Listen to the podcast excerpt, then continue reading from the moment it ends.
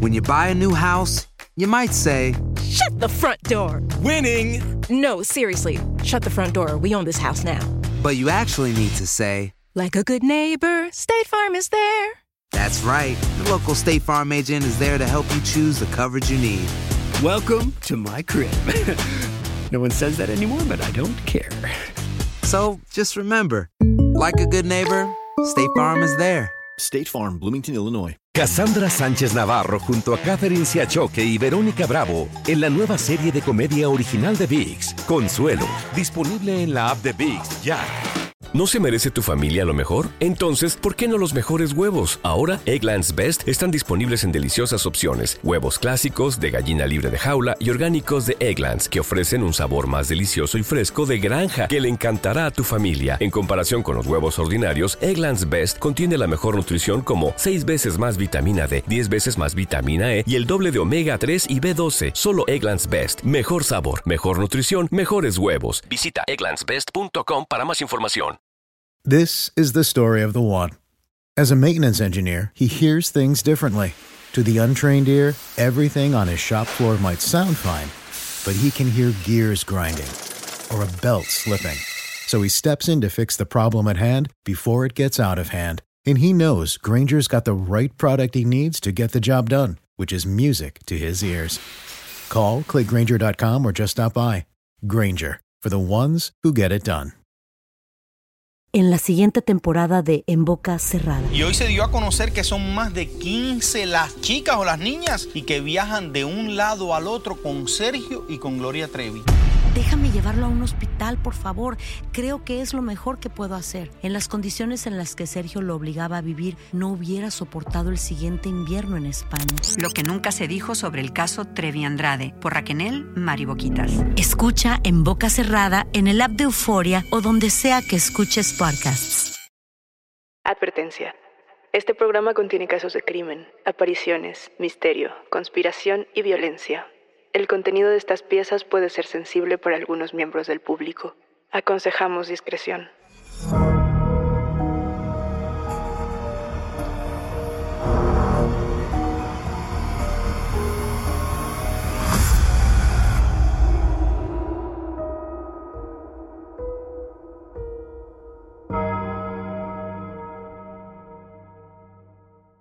Saludos enigmáticos. Bienvenidas, bienvenidos de vuelta a nuestros testimoniales enigmáticos. Este episodio trata absolutamente de ustedes, de sus historias y de aquello que quizá no se atrevían a contar en otro sitio. No se olviden de seguirnos en nuestras redes sociales y también que pueden ponerse en contacto con nosotros para contarnos su historia a través de Instagram, Facebook o enviando un correo a enigmas.univision.net. Recuerden que pueden escucharnos a través de la app de Euforia en la página de YouTube de Euforia Podcast o en donde sea que escuchen sus podcasts. Y no se olviden de suscribirse o de seguir el show para que no se pierdan ni un suspiro. Enigmáticos, el episodio testimonial de hoy es muy especial porque tenemos en cabina a una enigmática. Ella es Magnolia y nos va a estar hablando de pactos, leyendas y experiencias paranormales. ¿Cómo estás, Magnolia? Bien, ¿y tú? Muy bien, gracias. Qué bueno. Oye, antes de entrar de lleno a la leyenda que preparaste para nosotros, cuéntame, ¿tú has tenido experiencias paranormales? Sí, un par. ¿Te gustaría contarnos alguna? Claro. Mm, en mi familia es un caso curioso. Mi mamá, en especial, tiende a tener contacto con los muertos. A ella le llegan mensajes o sueños como premonitorios. ¿Dirías que es una especie de medium? Sí, de hecho sí. Cuando falleció el papá de su mejor amiga, ella era una adolescente, me parece, tenían como entre 15 y 17 años, y me cuenta que estaba en la casa con su familia y de repente nada más estaba dormida. Despertó y dijo como de, algo va a pasar, tengo que ir a ver a Marlene, así pongámosle de nombre, y coincidió que justamente cuando llegó a su casa había recibido esta amiga la respuesta de que sí, su padre había tenido un accidente. Entonces fue mi mamá de, ok, llegué en el momento oportuno. La acompañó, estuvo en el velatorio y me comenta que en el momento en que estaban haciendo el entierro, ella vio la figura como el espectro y le dio unos mensajes. Entonces, ella se los comunicó a su amiga y principalmente el mensaje era para su hermana menor de esta amiga que resultaba que estaba embarazada. ¿Y cuál era el mensaje? que dejara al tipo y que por favor cuidara al niño. Y de hecho le dijo el sexo. Y entonces me cuenta mi madre que esta mujer empezó a llorar porque no se lo había contado a nadie. Y luego fue con la mamá de su amiga y le dio otro mensaje y resultó que era una cosa que solo sabían entre ambos.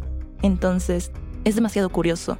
Usualmente pasa que las personas muertas llegan y le dan mensajes. Yo he escuchado en este tema de premoniciones, de sueños premonitorios, he escuchado que puede ser que tu mismo cerebro construya recuerdos para hacerte sentir que no estás tan solo en el proceso de, pues, de la pérdida, por así decirlo.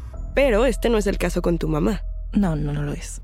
No, porque han sido con casos externos. Casos familiares, curiosamente, nunca recibe mensajes. Siempre son con personas extrañas. De hecho, digámoslo, yo no lo cuento como familiar. Personas que han fallecido de cuñados ajenos, cuando le dicen, ¿sabes qué? Esta persona va a tener esta operación y resulta que está enferma. Entonces, es curioso porque a veces sí pueden tener la tendencia a crear escenarios y estar más atentos a cuestiones extraordinarias, pero nunca creo que lo ven para sí mismos. ¿A qué te refieres con esto de los escenarios? Sí, por ejemplo, había una persona que estaba en un hospital, entonces ella tendía a sobreimaginar a veces cuestiones porque era como los distintos caminos que veía que podían pasar, ¿no? Entonces, es curioso, porque justo en una de estas situaciones, ella estaba, me cuenta, en su trabajo y de repente se quedó dormida dos minutos. Y me dice que tuvo dos sueños. Uno donde esta persona agarraba, salía bien de una situación médica, pero quedaba en un estado cuadraplégico. Y la otra fue más precisa, diría yo. Ella lo describe como el sueño más profundo que ha tenido, en el que la vio, platicó, se despidió, supuestamente incluso ya había salido de la operación, estaban sentadas, pero la mujer le dijo, cuida mucho el tesoro que estás por recibir. Se despidieron y ella le dijo, no, sí, te vas a recuperar. Salió de la habitación y fue cuando despertó y ya había fallecido. Ok, entonces de alguna forma podríamos decir que tu mamá tiene la capacidad de ver estos escenarios y anticiparse a lo que sea que va a pasar. Sí, es muy curioso. ¿Dirías que tú tienes una capacidad similar? No, la verdad es que no, y espero no tenerla. Pero bueno, aunque no tengas esta capacidad, sí tienes contacto con algunas cosas, digamos, inexplicables, y por eso estás aquí. Ah, sí, siempre. Siempre hay algo que no se puede explicar. Y siempre hay historias y leyendas que a todos nos dan curiosidad y aunque no lo queramos admitir, son parte de la vida diaria. Magnolia, tú preparaste para nosotros una leyenda originaria del lugar en el que vives. Así es. ¿Qué leyenda es? Es la leyenda de la hacienda de Exquitlán. Y esta, enigmáticos, es una leyenda que habla de pactos satánicos, tierras santas y fortunas. Pero cuéntanos, Magnolia. Claro. Primero hay que ubicarnos. Esta leyenda ocurre en Hidalgo. Ubiquémonos unos 100 años antes, cuando todas estas haciendas estaban en auge, con sus caciques, donde todos estos individuos tenían demasiado poder y mucha gente a sus manos. El personaje principal se llama Pánfilo García. De hecho, cualquiera que vaya allá lo puede ubicar. Todos los niños no sabemos esta leyenda. Y en realidad depende cómo la quieras ver, porque hay muchísimas versiones. Y bueno, este señor era dueño de la hacienda del Exquiclán y de la fábrica de sidras La Pomar. Lo interesante es de que este señor, digamos que era un tipo de Scrooge. Era demasiado avaricioso y siempre buscaba cómo conseguir más dinero. Nunca era suficiente. De hecho, unas versiones de las leyendas dicen que tenía 99 haciendas, otras partes dicen que tenía menos, pero siempre le robaba a sus trabajadores y siempre buscaba la forma de cómo conseguir más dinero. Aquí sucede la primera parte interesante de la historia, porque cada vez que adquiría ganado, obreros o propiedades principalmente, le ocurría algo. Tenía cortadas, tenía accidentes, incluso dicen que perdió el dedo meñique.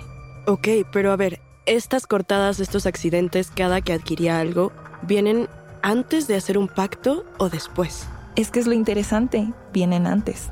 No es conocido el momento exacto en el que hace el rito satánico. Siempre fue una característica de su persona este tipo de eventos sobrenaturales se dice que incluso puede haber venido desde generaciones y solo se rectificaba con cada persona que estaba a cargo de la hacienda. Él disfrutaba de la tortura y bueno, no es la excepción. Tenía su granja de cerdos. Que justo esto es algo que hemos hablado en distintos episodios. Normalmente enigmáticos, las granjas de cerdos son lugares en los que hay que tener cuidado. Eso por un lado. En segundo lugar, hemos hablado también de estas personas, estos perfiles que disfrutan de la tortura, cómo comúnmente se construyen espacios para hacer esta actividad. Y de hecho aquí viene lo interesante también, porque como te digo, parecía que ya tenía eso desde la sangre. Y no se sabe si fue antes de él, pero él lo perfeccionó, porque cada vez que se molestaba con alguno de sus trabajadores o cometían algún error, como en estos tiempos se sentía el sentido de propiedad, lo que él hacía es los ponía en una plancha, los amarraba y les quemaba las plantas de los pies. O sea que solía torturar a sus trabajadores. ¿Sabemos si torturaba a otras personas? ¿Tenemos ese dato? Sí, pero esperemos tantito porque eso viene en otra parte. Cuando los quemaba, no solo hacía eso. Una vez que los dejaba casi sin piel o al rojo vivo, lo que hacía es de que los dejaba como en una ruleta y se los ponía a que los cerdos comieran esa parte de la carne. ¿Te refieres a las plantas de pies ya quemadas? Sí, eso sí tenían un buen destino porque, por el otro lado, podía asesinarlos, cortarlos en pedazos y hacer a la comida de los cerdos. Yo no sé honestamente si me parece ese un mejor destino, pero ¿qué más pasaba con este hombre? Bueno, justo aquí viene lo que me preguntabas. Un día tenía dos hijos, específicamente un varón y una mujer, y él era muy protector con esta chica. De hecho, la leyenda nos cuenta que él quería que realmente ella fuera su heredera. Entonces era como muy cauteloso con quien se juntaba. Creció y tenía un pretendiente en especial. Este pretendiente no era suficiente para Pánfilo. Él quería un hombre formal, un hombre en todo el contexto de la palabra, el que le pudiera dar una buena herencia a su hija y fuera capaz de dirigir sus tierras como él mismo lo haría. Era muy cuidadoso con el dinero, pero este hombre no tenía dinero. Entonces, lo que sucedió fue que en una noche lo invitó a cenar como si fuera a aceptarlo como bienvenido hijo. Le dijo, vamos a ver mis tierras, te invito a ver cómo cultivamos acá y lo asesinó. Y ya me puedo imaginar qué pasó con su cadáver. ¿Tú qué crees? Es que no lo quiero decir porque no quiero spoilear a los enigmáticos. Mejor termina de contarnos. Pues yo supongo que es lo que te estabas imaginando.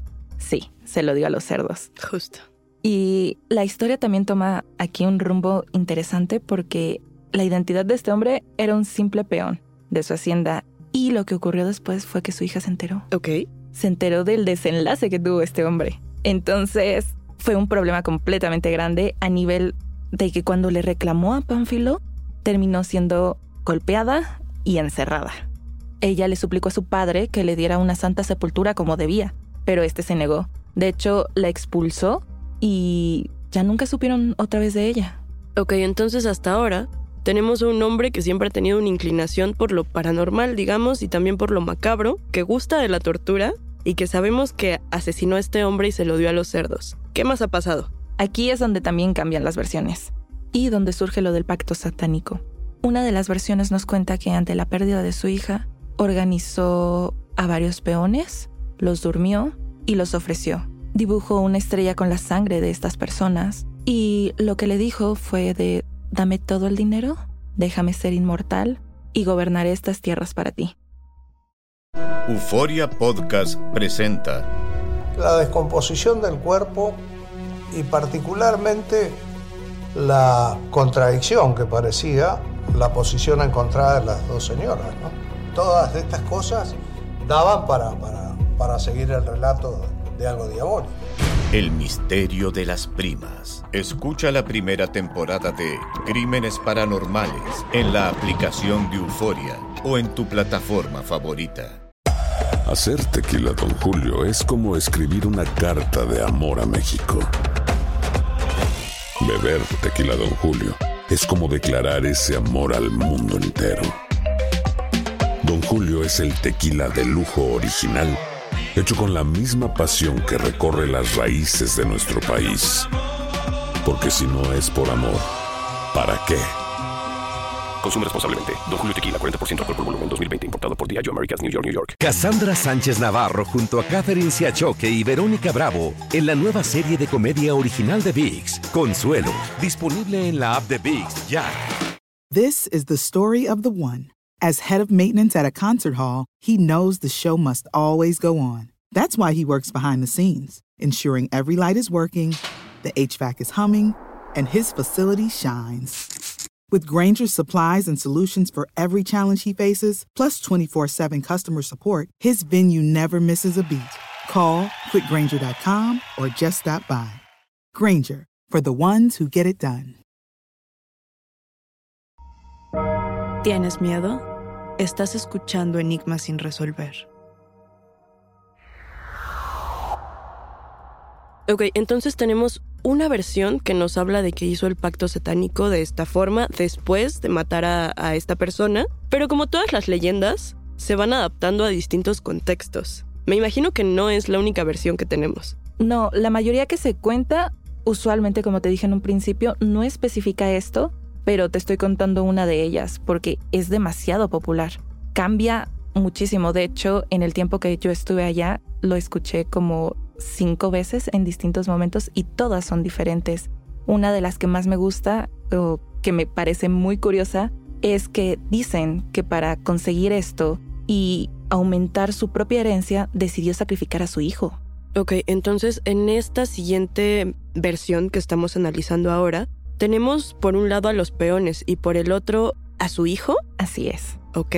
No se sabe realmente, me gustan ambas versiones, creo que todas nos dan un dato muy interesante, pero la cuestión es de que lo logró, tuvo una herencia inmensurable, muchísimo dinero, a nivel de que se pudrió en él. Y ya cuando murió, surge otra parte de la leyenda que es muy interesante porque se cuenta que una noche lo enterró y no le dijo a nadie en dónde estaba. Fue como, vengan a buscarlo pero quien pueda pasar sobre mi casa y salir vivo de ella será el dueño. Ok, para recapitular un poco, lo que enterró fue el tesoro. O sea, estamos hablando de esta noche antes de que muriera y él va a enterrar el tesoro. Así es. En tierra, algunos dicen que dinero, oro, oro como tal, porque en aquella época todavía se movía, o las escrituras. Realmente es algo muy curioso y que muchas personas han intentado que este es un desenlace también muy de leyenda mexicana, yo creo. Hemos escuchado más de una vez el clásico caso del tesoro, el oro maldito. Esta es una leyenda originaria de Tulancingo, Hidalgo. ¿Sabemos si se replica en otras partes del mundo? Hasta donde tengo entendido, no. Solo la he oído en esa parte. Es muy curioso. De hecho, se dice que de allá es originaria la planchada, pero cualquier parte de México dice que una leyenda es suya. Yo justamente había escuchado que la planchada era de Juárez, también he escuchado a veces que es de la Ciudad de México. Es por eso que quería preguntarte esto, porque se me hace muy curioso que este relato no se repita y cambie en, en otras partes. Sí, a mí me parece increíble que en una comunidad tan chiquita, bueno, sí, chiquita a diferencia de lo que puede ser todo el país, tenga tantísimas versiones. Es increíble y muchas personas, de hecho, cuando van allá, puedes visitar la hacienda y dicen que escuchas aún los gritos de esas personas. ¿Y quieres saber un dato curioso? Cuéntame. Las escuelas hacen excursiones ahí. A mí me parece muy propio de la cultura mexicana y muy gracioso de cierta forma que te lleven de la escuela a un lugar en el que probablemente te van a espantar o te van a pasar cosas paranormales. ¿Tú fuiste a esta excursión? Sí, si mal no recuerdo, me tocó en quinto año de primaria. O sea que todavía eras muy joven. Sí, de hecho es algo muy común porque tienen como un tipo de recorrido municipal y es, es de ley ir ahí. Y más para los niños todos éramos demasiado curiosos al respecto. Yo también me imagino que yendo como un grupo de primaria de niños pequeños, se cocina una especie de paranoia colectiva y empiezan estas bromas de, ay, no, me espantaron, no sé. ¿A ti te ocurrió algo cuando fuiste? No, a mí no me ocurrió. De hecho, corrí con la suerte, no lo sabré de que en ese momento estaba cerrada adentro de la casa. Solo pudimos recorrer el exterior. De hecho, yo no quise entrar, pero me comentaron mis compañeros, justo nunca supe si era una de esas partes de la paranoia, que en la zona específica donde estaban los cerdos se sentía calor. Entonces es ahí donde dices, wow, qué curioso. Qué curioso y qué macabro. Me dejaste helada con este relato, Magnolia. De todas las versiones que has escuchado de esta leyenda, ¿cuál dirías es mi favorita o cuál es la que tú repites siempre cuando la cuentas? Yo diría que la del pacto satánico con los peones. Al menos esa a mí sí me gusta. Y otra parte curiosa que no te he contado justo viene de la mano con esta excursión, porque una parte que yo siempre cuento es que hay la leyenda que si vas al anochecer, en ese momento en que está el crepúsculo, y se supone que aparece el espíritu de Pancho, pero nunca debes de voltear a la reja principal, porque si lo ves, te conviertes en piedra, pierdes la memoria o te vuelves loco. Por un momento pensé que ibas a decir si lo ves te conviertes en cerdo. No, pero sería interesante que hubiera una versión de esas. Pero no, es la locura y ya sabemos, siempre los mexicanos tenemos algo por decir, no veas esto. Y bueno, otra parte de las versiones que me gusta es el final, el final de esta leyenda. Cuando muere este señor, se dice que al enterrarlo, cada dos días salía su cuerpo de la tierra. Siempre era rechazado. Aquí como salía su cuerpo de una forma paranormal o real, la tierra expulsaba los restos. La tierra expulsaba los restos. Ok. Dicen que en la tercera vez que ocurrió, el féretro se quedó adentro y solo quedó el cadáver. Exacto. Entonces había una paranoia en la comunidad muy, muy grande. Lo cambiaron de sitio, los cambiaron de Tierra Santa, lo enterraron en su propia hacienda y ni siquiera esa tierra lo quería.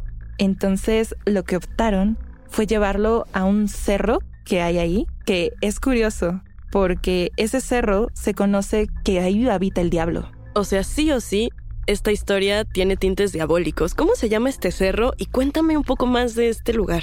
Este cerro es el Cerro del Yolo. De hecho, está en Cuautepec, una comunidad también muy cerca de Tulancingo. Y en este cerro se supone que las personas iban muchísimo tiempo atrás a adorar a la imagen diabólica.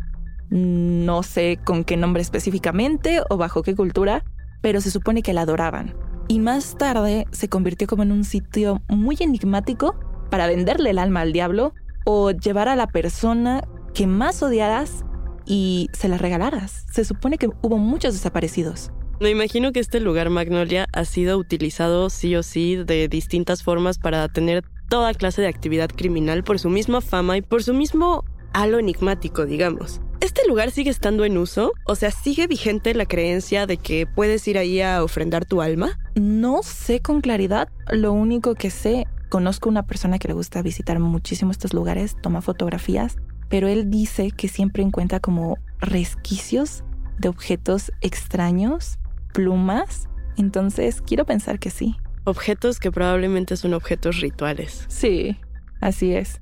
Uno nunca sabe lo que puede pasar en una comunidad tan chiquita todas las leyendas tienen su parte verdadera, aunque sea mínima. ¿Tú pensarías que esta leyenda es real? Sí, la verdad es que sí. Y más con la parte en que es expulsado de la Tierra. Porque una persona tan cruel... ¿Crees que es completamente real o dirías que tiene algunos tintes de fantasía? No, diría que es completamente real. Me gusta, me gusta, así pensémoslo. Entonces te imaginarás dónde fue el único lugar donde aceptaron su cuerpo. Déjame ver si adivino. en este famoso cerro en el que vive supuestamente el diablo. Así es. Y de hecho, ni siquiera ya fue enterrado. Se dice que lo dejaron afuera y el cuerpo al otro día desapareció. Yo por un lado pensaría que claro, tiene mucha lógica. Si estamos hablando de un pacto satánico en algún momento, que esta entidad, no voy a decir diablo, no voy a ponerle nombres, no, haya cobrado de alguna forma el cuerpo, pero también Pensando un poco en lo lógico, pues a final de cuentas dejaron un cuerpo humano en putrefacción ahí, expuesto a toda clase de animales carroñeros. Sí, eso también es cierto desde la parte lógica. A mí me gusta verlo del lado paranormal, la verdad. El gusto por lo paranormal es justamente lo que nos une y lo que nos hace compartir este espacio llamado Enigma sin resolver. Y me gustaría para empezar a despedirnos, Magnolia, hacerte dos preguntas. La primera, ¿cuál ha sido tu experiencia paranormal más fuerte? Recuerdo de niña un día que desperté y, y puras voces, es que eran puras voces que me decían, vas a morir, vas a morir. Y empecé a ver colores y demasiadas sombras a mi alrededor. Como niña, piensas que todo fue un sueño, pero lo único curioso es que me acuerdo que vi una junto a mi planta favorita en el que en entonces era una violeta, y ya cuando desperté dije, fue un sueño, todo normal. Pero cuando volteé a esa esquina, la planta estaba muerta. Se marchitó de un día a otro. ¿Esto te ocurrió en un estado como de vigilia, digamos? ¿O te identificabas más con la sensación corporal de cuando alguien sufre parálisis del sueño? ¿O ninguna de las dos? No, era más parálisis del sueño. De hecho, eso me ocurrió cuando vivía en una zona muy cerca del centro de la Ciudad de México, que dicen que a veces hay demasiados fantasmas por esas horas. Y es que justo uno podría pensar en un caso típico de parálisis del sueño, pero creo que la pequeña vuelta de tuerca es esta especie de presagio que se da a conocer en el momento en el que despiertas y ves tu planta muerta. Sí, de hecho, esa vez nunca pasó nada, ni a mí, ni a nadie en mi familia o alguien conocido, entonces fue lo más extraño que recuerdo en este momento. Siguiente pregunta. ¿Cuál es tu leyenda favorita? Mi leyenda favorita. Antes te hubiera dicho que esta o que la planchada, pero creo que por tantas versiones y porque supuestamente alguna vez mi familia la escuchó, es la llorona. Fíjate qué curioso, en mi familia también hay relatos de supuestos avistamientos de la llorona. Pero, para los enigmáticos que están en otras latitudes y que probablemente no conocen muy bien esta leyenda, explícanos en pocas palabras en qué consiste. La leyenda de la Llorona es una mujer que perdió a sus hijos y tras la pérdida de sus hijos se culpó toda la vida. Entonces recorre las calles lamentándose literalmente y siempre en busca de cualquier niño que pueda suplantar a su pérdida. Entonces muchas veces aquí en México al menos se escucha en cuestión de la madrugada y dicen que algunas personas han llegado a levitar o quedarse completamente dormidas y no despertar al escucharla. Justamente retomando esto de las distintas interpretaciones y de cómo van cambiando las leyendas depende de quién y en dónde se cuenten, la versión que yo conozco de La Llorona, o por lo menos la que me gusta y con la que he decidido yo replicar este relato, es yo sabía que ella ahogó a sus hijos y que en realidad lo que es este ente es un alma en pena, digamos un poco atascada en este momento del pasado. Pero también hay que decirlo, la leyenda de la Llorona es de estas leyendas que no se quedan solo en México. Yo sabía que la leyenda existe en Panamá, en El Salvador, en Colombia y en distintas partes del mundo. Enigmáticos, si ustedes tienen una leyenda favorita, háganos saber cuál es. Si ustedes tienen testimonios paranormales que se toquen con algún relato oral, compártanlos con nosotras. Magnolia, muchas gracias por estar aquí. Muchísimas gracias por invitarme. Hasta aquí llegamos con los testimonios. La invitación queda abierta para ustedes, quienes construyen este podcast, a que nos compartan sus voces en enigmas.univision.net y nuestras redes sociales. No se olviden de seguirnos ahí mismo. Recuerden que pueden escucharnos en la app de Euforia, la página de YouTube de Euforia Podcast o en donde sea que escuchen podcast. Denle follow o suscríbanse al show en donde sea que nos escuchen y así no se pierden ni un momento de Enigma sin resolver.